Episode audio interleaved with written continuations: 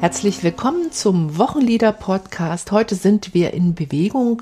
Wir gehen hinauf nach Jerusalem, heißt unser Lied. Ergänzungsheft Nummer 3, ein Passionslied zum Sonntag, Estumehi, Text Karl Ludwig Voss nach dem schwedischen Original von Paul Nilsson und die Melodie geht auf eine alte nordische Volksweise zurück von 1627 aus Arebos Psalter.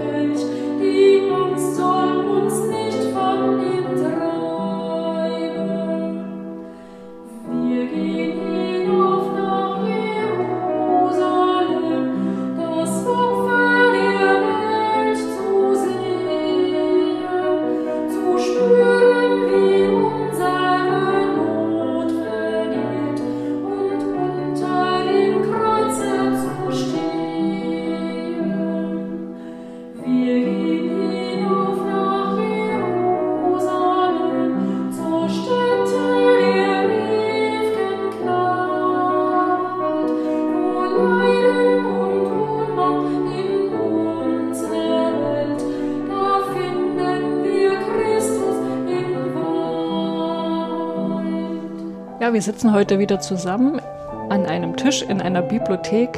Martina Hergt und ich, wir beide sind die Hosts des Wochenlieder-Podcasts.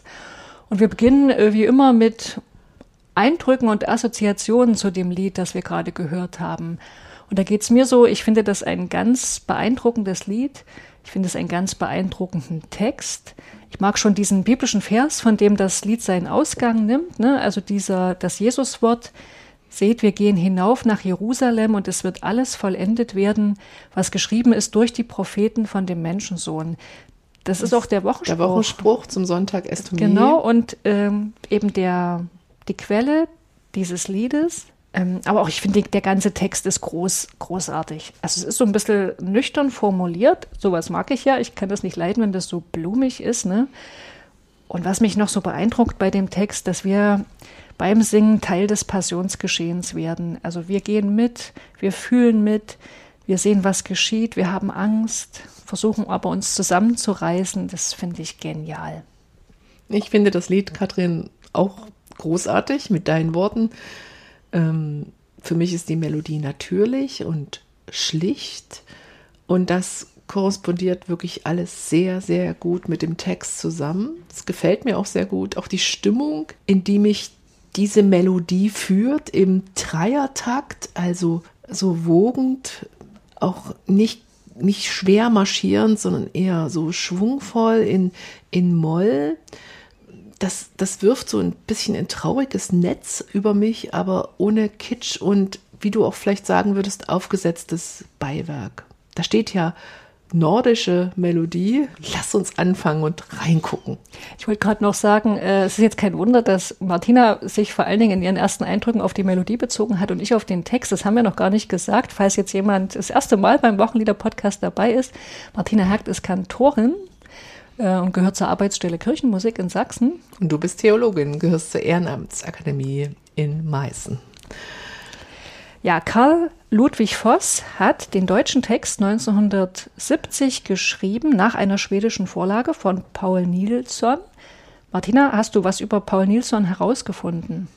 Ja, wenig. Auch in dem kürzlich erschienenen Kommentaren zum Ergänzungsheft ist da wenig aufzufinden zur Person Paul Nilsson.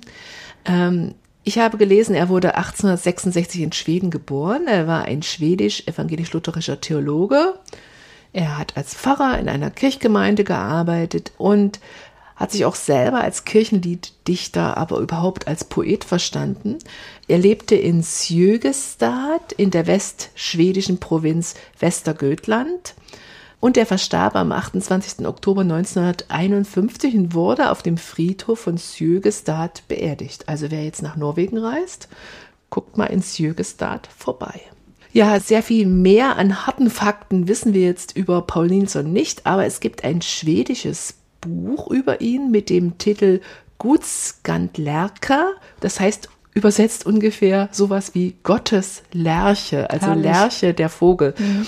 Geschrieben hat es Ingmar Magnusson und dieser Aufsatz bietet einfach eine umfassende Darstellung über Paul Nilsson in Schwedisch natürlich, der sehr vielseitig gewirkt hat und wirklich neben Liedtexte eben auch Prosatexte und Gedichte hinterlassen hat. Und Magnusson schreibt über Paul Nilsson, Nilsson schrieb Hymnen, die Tausende verstehen. Äh, er meint damit, dass Nilsson versuchte in der Tradition zu leben und er wollte, dass ein Gedicht eine einfache Form wird, die anschlussfähig ist für viele Menschen, die sie verstehen, die sie aufnehmen, die sagen, das berührt, betrifft mich.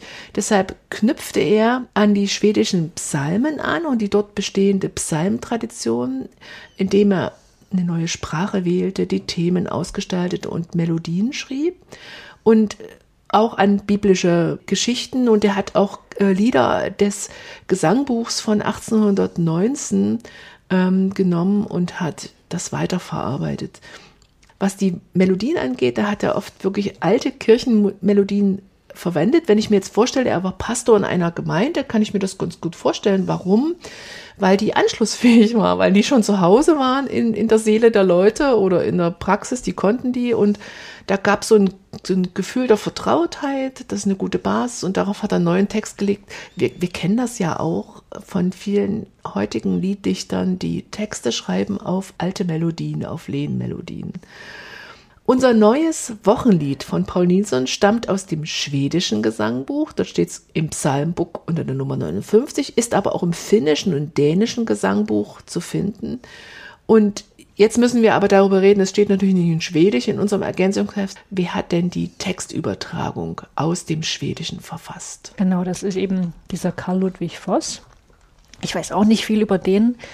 Also da, das, das Schicksal teilt er mit dem Paul Nilsson. Ich weiß, er ist 1940 in Breslau geboren ähm, dann geflohen von dort, ne, 45. Er kam nach Westdeutschland, genauer gesagt nach Lüneburg. Ich weiß nicht, ob das seine erste Station äh, auf der Flucht war, aber ich weiß, dass er jedenfalls in Lüneburg Abitur gemacht hat.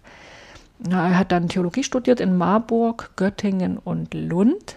Also auch, also in, auch Schweden, in Schweden, ne? Mhm. wurde dort auch ordiniert und hat dann zwei Jahre als Pfarrer einer schwedischen Stadt äh, gewirkt in Helsing Helsingborg. Martina, weißt du, wie man das korrekt ausspricht? Du als Helsingborge.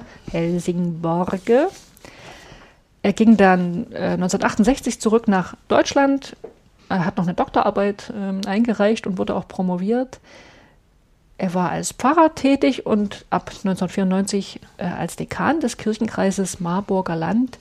2018 ist er gestorben und er wurde in Schweden begraben. Also der, die Verbindung nach Schweden war offenbar sehr intensiv und dauerhaft. Die Weiten des Webs lohnen einen Ausflug, um mal in diese Melodie reinzuhören mit dem schwedischen Text. Es ist ja oft so, dass eine Textübertragung andere Betonung aufwirft, der Silben, andere Schwerpunkte setzt. Also eine Textübertragung ist ja nicht ein Eins zu eins Übersetzen, sondern braucht ja auch eine Poesie und legt dann auch neue Schwerpunkte fest, inhaltlich. Und wir hören uns jetzt einfach mal die Melodie an, auf Schwedisch eingesungen, in der Referenzausgabe der Reihe des schwedischen Gesangbuchs. Äh, wer möchte, wir legen den Link in die Show Notes, kann sich das natürlich auch mit Bild anschauen. Musik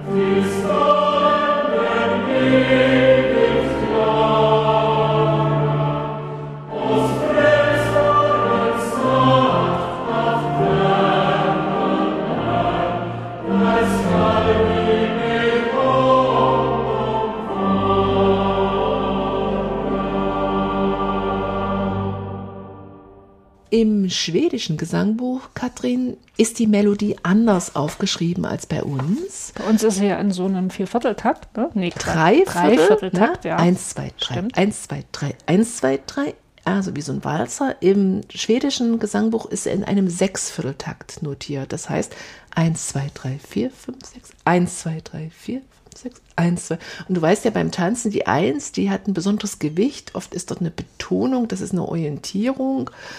Damit sehe ich schon, dass die Melodie im schwedischen Gesangbuch in größeren Abschnitten denkt, nicht so kleinteilig wie hier.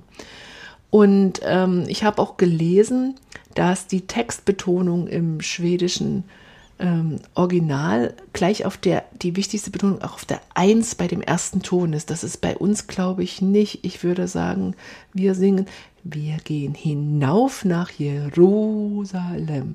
Eher so ein bisschen wie, wie ein Dreierauftakt, bevor die nächste Eins kommt. Stimmt natürlich nicht, es sind ja hier ganze Takte äh, notiert, immer ganze Dreivierteltakte.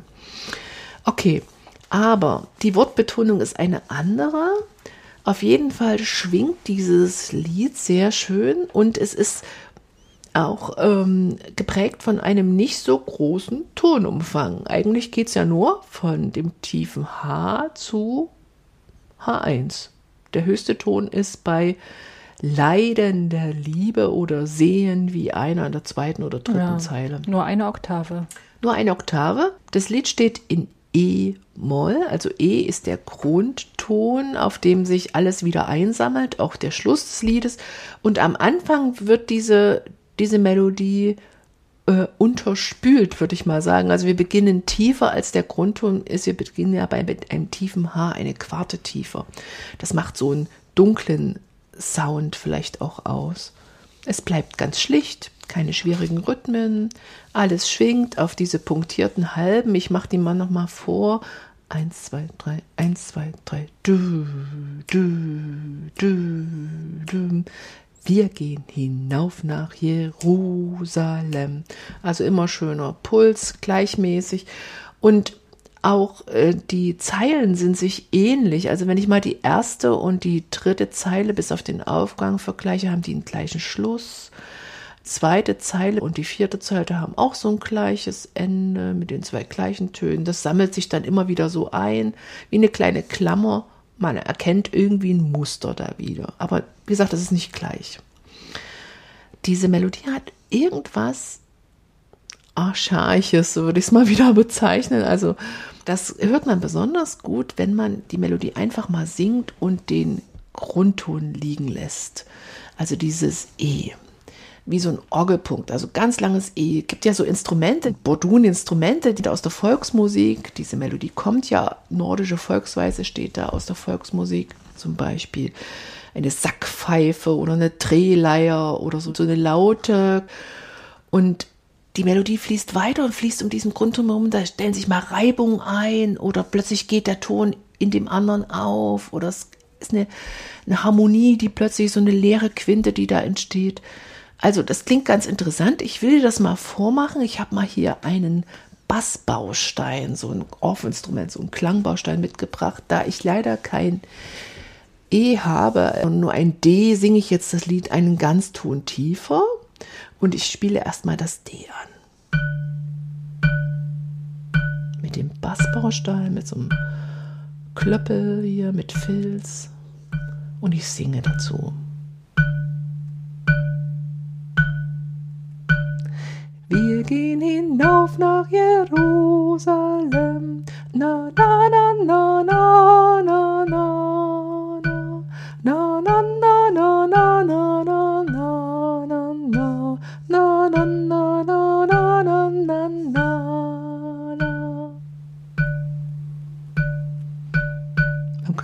Rhythmisieren.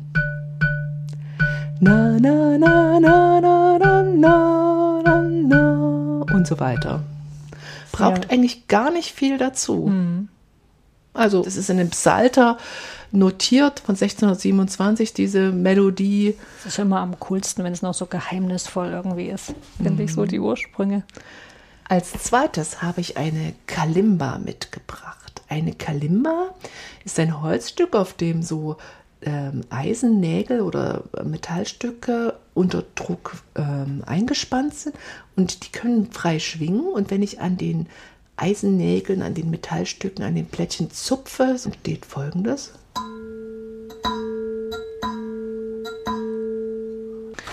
Und ich bitte dich jetzt mal auf dem Xylophon unseren Grundton zu spielen zum Lied. Machst du das mal bitte, Katrin? Und ich spiele die Quinte dazu auf der Kalimba.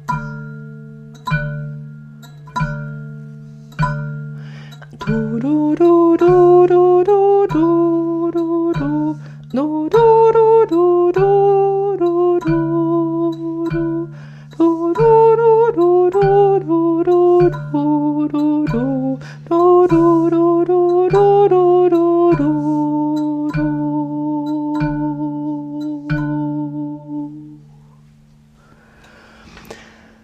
Was ich mir gut vorstellen könnte bei einer Andacht, diesen, diesen Quintklang da zu nehmen, das Lied damit zu begleiten und das auch dazwischen erklingen zu lassen, wie so Schritt, Schritt, Schritt, Schritt, wie so ein Weg. Lass uns mal über den Text reden. Wir haben uns jetzt schon ziemlich weit in meine musikalischen Experimente hineingewagt. Ich habe schon gesagt, ein Jesuswort bildet den Ausgangspunkt des Liedes. Es ist aber noch mehr als nur der Ausgangspunkt, dieses Jesuswort. Es verbindet alle vier Strophen zu einer Einheit, weil das am Anfang jeder Strophe kommt, ne, dieses Jesuswort. Wir gehen hinauf nach Jerusalem. Das, so beginnt jede Strophe.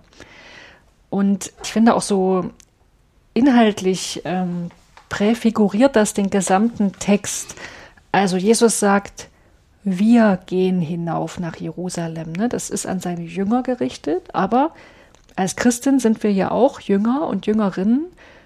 Wir gehören dazu und wir werden eben auch durch dieses Wir äh, unmerklich in dieses Lied mit hineingenommen und damit eben in die Passionsgeschichte mit hineingenommen. Also das Wir erstreckt sich auch auf uns. Hm. Und ich habe mir das mal so ein bisschen äh, vorgestellt. Es gibt ja auch so, so Altarbilder, so Kreuzigungsdarstellungen auf den Menschen äh, der Gegenwart des Malers abgebildet sind. Ne? Mhm. Manchmal auch der Maler selbst mhm. oder die Malerin. Und, und sowas macht das Lied auch. Es zeichnet uns mit hinein in die Passionsgeschichte. Und das ist ganz schön aufregend, finde ich. Auch sehr aktiv. Ja. Also finde ich auch ziemlich gut.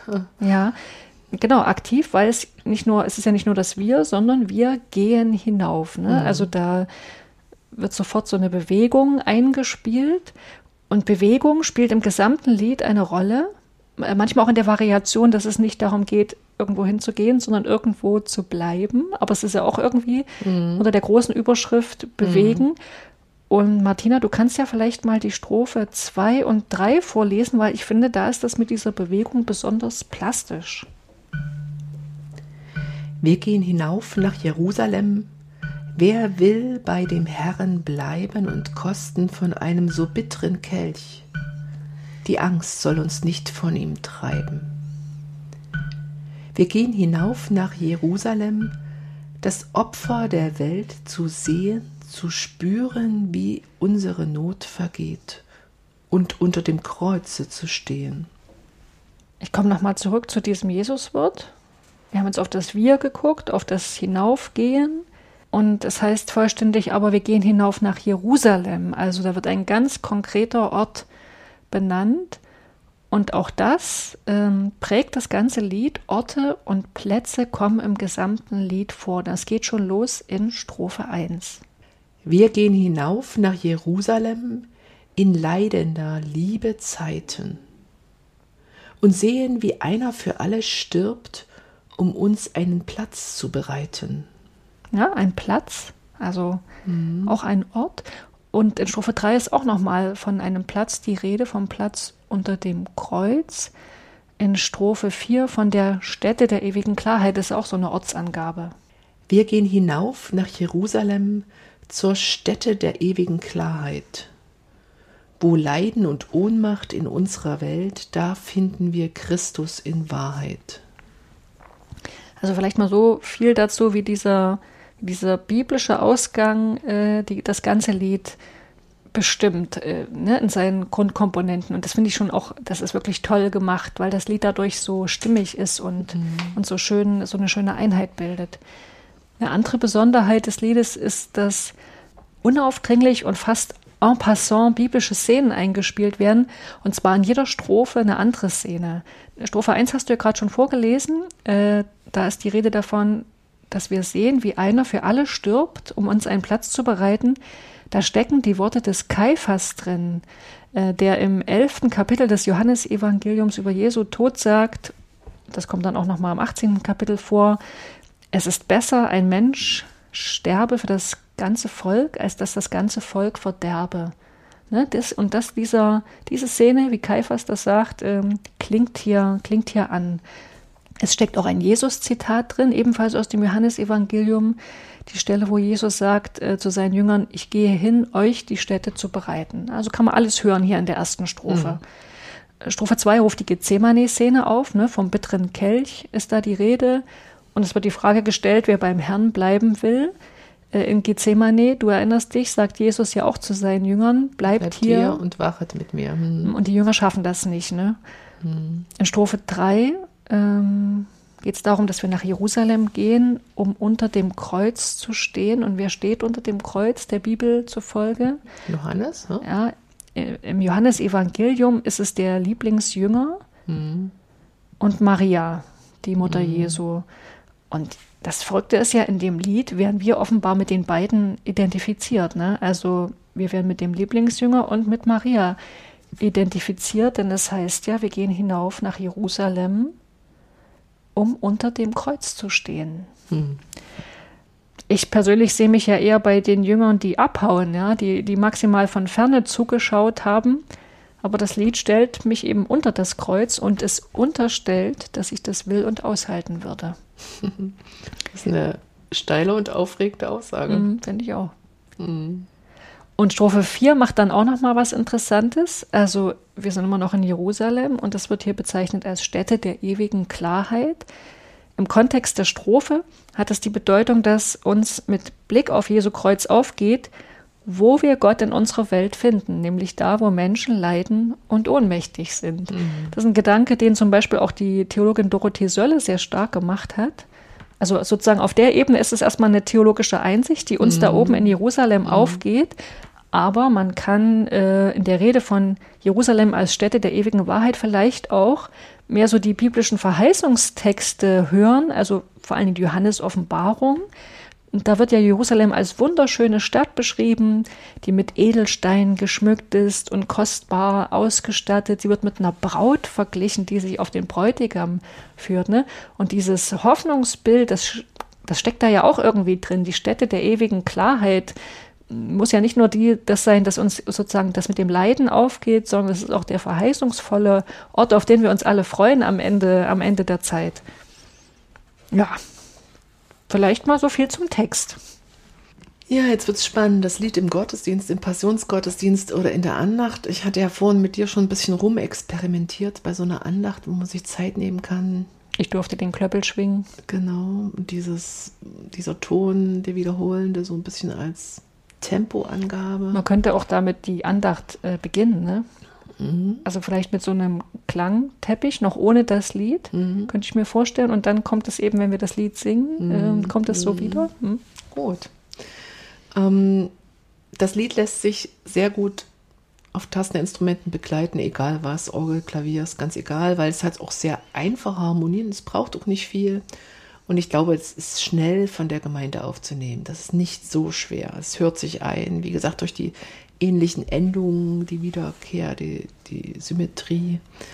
Mm, ich habe nachgeguckt, am Sonntag Estomie ähm, bestimmen ja die Leidensankündigung Jesu und der Ruf in die Nachfolge das Thema. Du hast schon den Wochenspruch genannt. Ich nenne mal noch den Text aus dem ersten Korintherbrief, das sogenannte Hohelied der Liebe. Du weißt, das geht los mit, wenn ich mit Menschen und mit Engelszungen rede und hätte der Liebe nicht, so wäre ich ein tönendes Erz oder eine klingende Schelle. Am Ende kommt, nun aber bleiben Glaube, Hoffnung und Liebe, diese drei, aber die Liebe ist die größte unter ihnen. Also ich finde das Lied super liebevoll. Mhm. Also was ist Liebe? Nähe. Ja. Und der Text, der ist ja auch die Epistel, ne? das heißt, dieses Lied käme dann auch nach der, nach dieser Lesung. Ja, es würde sehr schön passen. Mhm, stimmt. Heute haben wir viel experimentiert. Wir waren in in einem kleinen Klanglabor. Hat Spaß gemacht, Katrin. Tschüss.